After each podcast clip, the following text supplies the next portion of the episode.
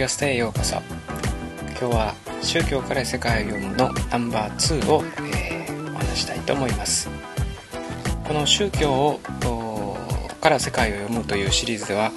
いわゆるこう宗教リテラシーというようなものをですねえ向上していくような、まあ、そのようなえ情報の提供やえ解説をえ心がけていきたいというふうに思っています。この、えー、まあ、宗教リテラシーというのはですね、一般にこう読み書き、えー、我々がまあできる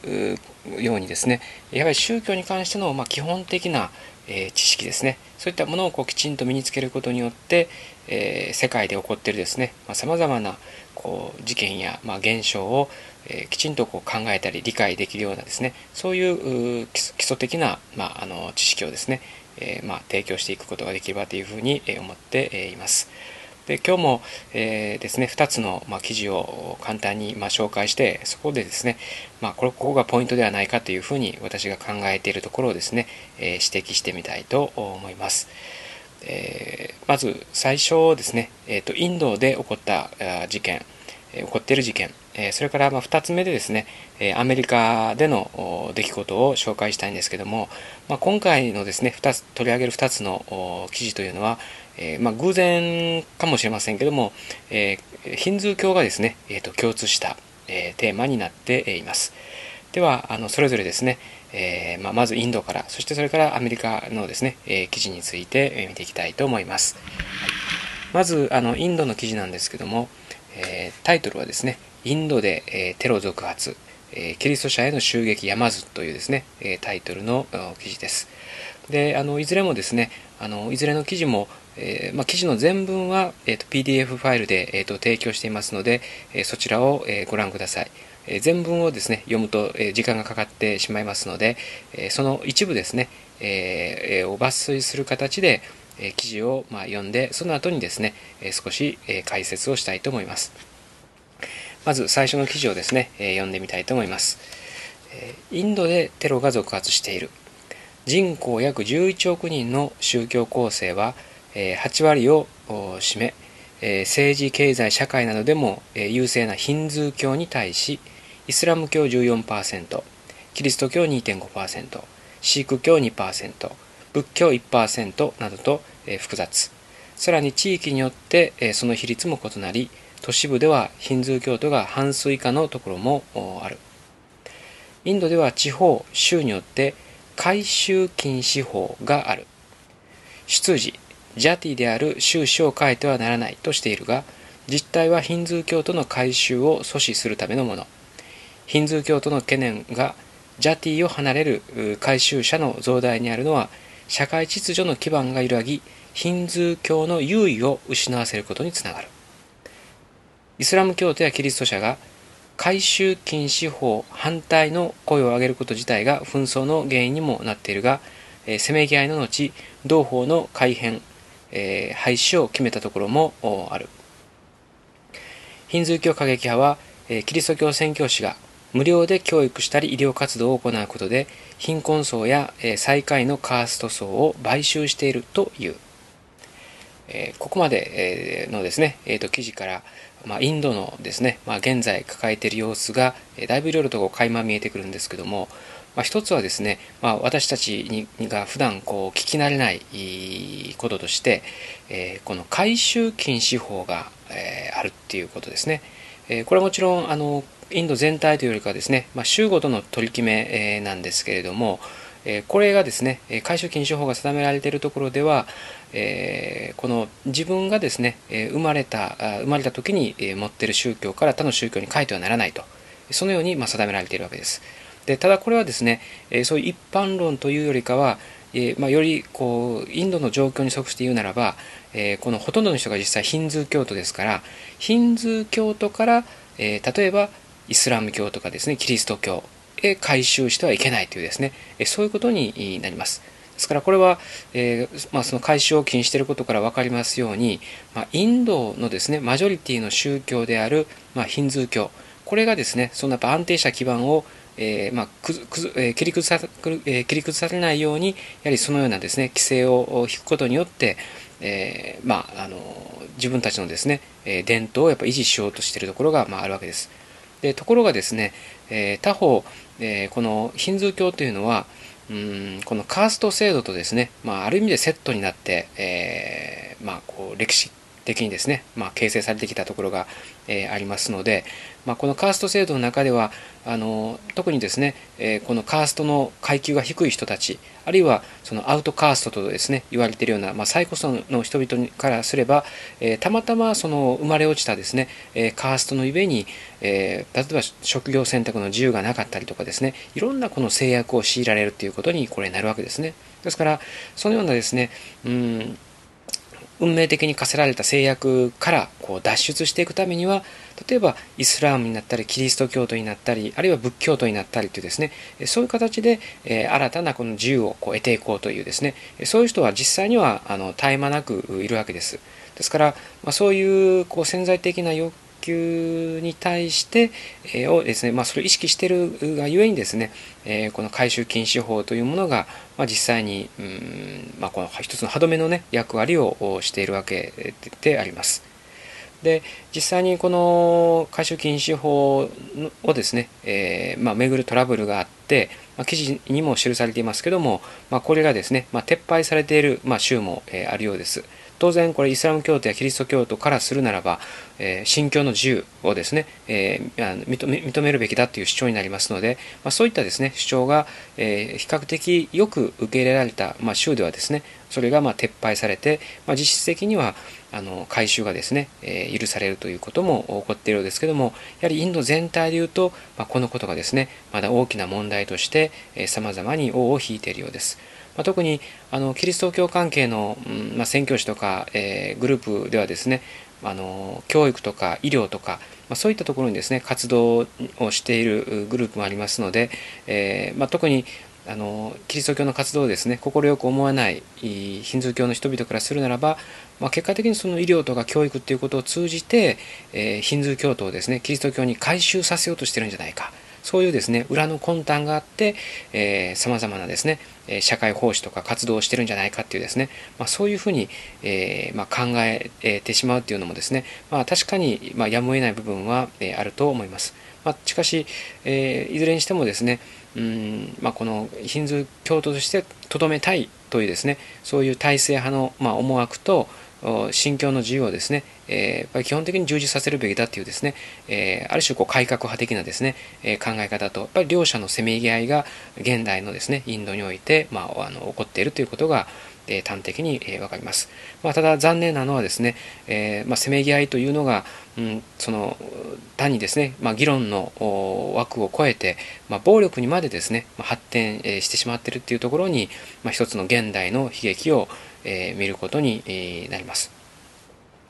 でこのヒンズー教はですね、えー、まあ、非常に長い伝統を持った、えーと、宗教ですけどもこの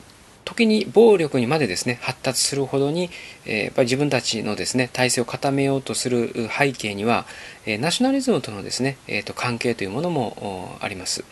であのまあ、これは、えー、直接的にですねヒンドゥーとナショナリズムが結びついたものは、まあ、ヒンズーヒンズーナショナリズムとして知られていますけども、まあ、これに関してはですね、えー、ま、ここではもうこれ以上細かくは、えー、お話しできませんけどもさまざまにこう優れた文献などもありますので、えなぜですねそういうこうインドにおいて、え強いヒンズーのですね、えー、と運動があるのかということについてはやはり単に宗教という側面だけではなくってこのナショナリズムとかですね、えー、この愛国心とかですね、まあ、そういった側面との関係においてやはり考えていく必要が、まあ、あるのではないかなというふうに、まあ、思います。もし、まあ、この辺りね関心がある人でには一つ、えー、お勧めしておきたい本がありますけれどもうんこの中島武さんがですね書かれた、えー「ナショナリズムと宗教」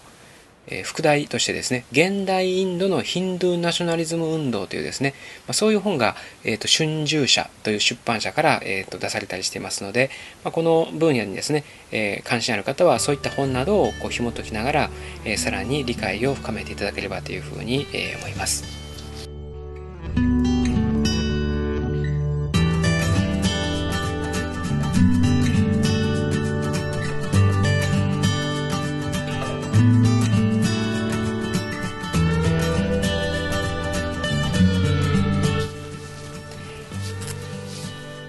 では、えー、次のですね、えーと、記事、えー、アメリカでの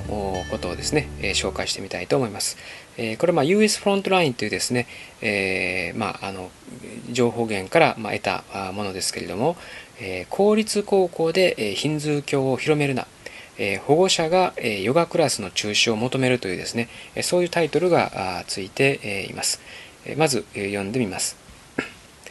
公立学校で、えヨガを教えることはヒンズー教の指導につながり、政教分離に違反するとしてニューヨーク州北部の保護者と宗教指導者らが中止を要求している。AP 通信によるとニューヨーク州メセナ学校区の公立高校の教師2人は昨年から試験前のストレス解消の方法としてヨガをボランティアで教えていた。2人は特殊教育とスペイン語の教師で、えー、このヨガのプログラムを学校区全体で、え展開する準備中だった。しかしヨガのクラスでヒンズー教を教え込まれているという苦情が保護者などから寄せられたため現在この準備活動は中断されている。カルバリーバプテスト教会のコリン・ルシッド牧師はヨガの長所は理解しておりそれに反対するわけではない。その背後にある哲学とヒンズー教との結びつきとその表現方法に反対している。と理由を説明している。はいえー、この記事からですね、えー、分かることは、まず、あのー、まあ、この問題のですね、えーと、中心にあるのは、端的に言うならば、これはもう政教分離をですね、まあ、どう理解するかっていうことですね。えー、この政教分離はあの非常に大きいテーマですけれども、アメリカではですね、えもちろんこの政教分離っていうのは非常に大事な考え方として、え、建国以来のですね、まあ、この伝統を持っているわけですけどもこの記事から分かりますように、え、アメリカでえー、ですね、政教分離といってもですね、これやはり、えー、この時代とともに変化してくる状況の中で、やっぱりケースバイケースで政教分離のこう理解の仕方とか線引きっていうのがやっぱ行われてるっていうことですね。で、えー、このアメリカ合衆国憲法の修正第2条において、まあ、あの国境樹立の禁止、まあ、これがあの一般的にアメリカの政教分離というふうに、まあ、言われてるんですけどもそのですね、えー、アメリカの政教分離が作られた当時というのは、えー、宗教というのはこれもっぱらキリスト教のことだけだったんですね。ですからこの特定の、まあ、キリスト教の中の特定の、えー、宗派、えー、教派がですね、え国教になってはいけないと。つまり特定のですね、え教派が国境になってしまうと他のですね教派が結果的に弾圧される抑圧されることになりますのでそういうことをしてはいけないんだ。えー、特定宗教をですね国教にすることなく全ての教派がですね信教の自由を、えー、享受することができるようにというですねそういう願いが、えー、アメリカの場合政教分離に、まあ、込められて、えいます、まあ、ところが、えそのですね、えーと時代からえー、まあ、現代大きくこう変化していく中で結局その前提としている宗教がもはやキリスト教の各宗派のことだけではなくなったんですね、えー、いわゆる非キリスト教の宗教というのがアメリカにはもうたくさん、えー、ありますけども、まあ、その一つがねヒンズー教でありまたヒンズー教ということを意識せずともですね多くの人が、えこのフィジカルなトレーニングとしてえー、あるいはその心身のですねバランスを取るまあ、この健康法としてですねやっている、まあ、ヨガであるわけです。で、えー、ヨガはですね、まあ、あの当然この気候に当たるような、まあ、チャクラとかですねそういうこのエネルギーの流れ、え、そういったことを説明するときにやはりそのヒンズーのこの哲学などの説明が、まあ、おのずと入ってくるわけですけども、まあ、もちろんそれ自体がですね、え、特段こう宗教性をですね強く打ち出してるわけではありません。しかし、まあ、あるですね、まあ、視点から見るならば、特に、まあ、そのあたりのですね、宗教との結びつきに敏感な人から見るならば、ヨガを教えてる。同時にヨガの背景にあるですね、宗教性とか哲学を教えてるっていうことは、やっぱり良くないんじゃないか。特にですね、これ一般的にやるんだったら別に問題ないんですけども、公立学校でやることが問題だっていうふうにま言ってるわけですね。すなわち、アメリカでは、えー、まあ、公立学校を含むですね、公の場所、そういうところでですね、え特定の宗教活動をすることをやっぱり禁止する、まあ、そういうですね、えー、と伝統を、まあ、あの持って、えー、います。まあ、もちろん、あのだからといって公的な場政治とかですね公立学校から一切の宗教性が、ま排除されているわけでもないというところに、まアメリカの特徴が、まあ、るわけなんですけどもしかし、えこういうですね、あのケースバイケースにおいての形でやはり、え公の場において、えこの過度の宗教性がですねやっぱりあのあの現れていないか、えそういうことがですね、まあチェックされてえき、ました。これはあのかつてであればですね、えー、学校で、まあ、キリスト教のお祈りっていうのは例えば授業の前とかにですね、まあ、普通にされていたんですけどもそういったこともやはり、えー、政教分離に反すると。すなわち、えー、圧倒的多数がですねもうクリスチャンであった時代はまだそれが問題にならなかったんですけども、えクリスチャン以外の人たちがあ生徒としてですね学校にいる以上ですね、え特定の宗教のやり方で祈りを強制するっていうことはですねこれはやっぱりあの望ましくないという形で、まあ、改められてきたようなですね経緯もあります。ですから公立学校というのはですねある意味で、え、この政教分離をこう考えるいろんなこう、え、現場になってきたというですねそういう歴史を、まあ、持っているわけですけども、うん、今回の場合、えー、ヒンズー教のですねと、まあ、あのヨガの結びつきが、えーまあ、問題視されたわけで、えー、ありました。まあ、これはですね、まあ、今後あのおそらく議論されることになると思いますけども、えー、まあ、一般的にはですねあのヨガそのものをこうえ排除する動きはアメリカにありませんけども、まあ、ことですね、え公立学校で教えるとなると、うん、その辺りの線引きをですねやっぱりきちんとすべきではないかという声が、えどうしてもこの高くなってくる、えこういうことはですねやはり、えー、まあ、あの理解できるところで、まあ、あります。まあ、そういうですね、えこういったちょっとした事件の背後にある、え政教分離の考え方、まあ、これはあのこれからですね取り扱ういろんな記事の中でも、えしばしば出てくるこのテーマだと思うんですけども、えアメリカ型の、まあ、政教分離というですね、えの他にいろんなこのタイプの政教分離がありますので、えこういったこともですね、まあ、おいおい、え紹介していくことが、えできればというふうに、ま、思っています。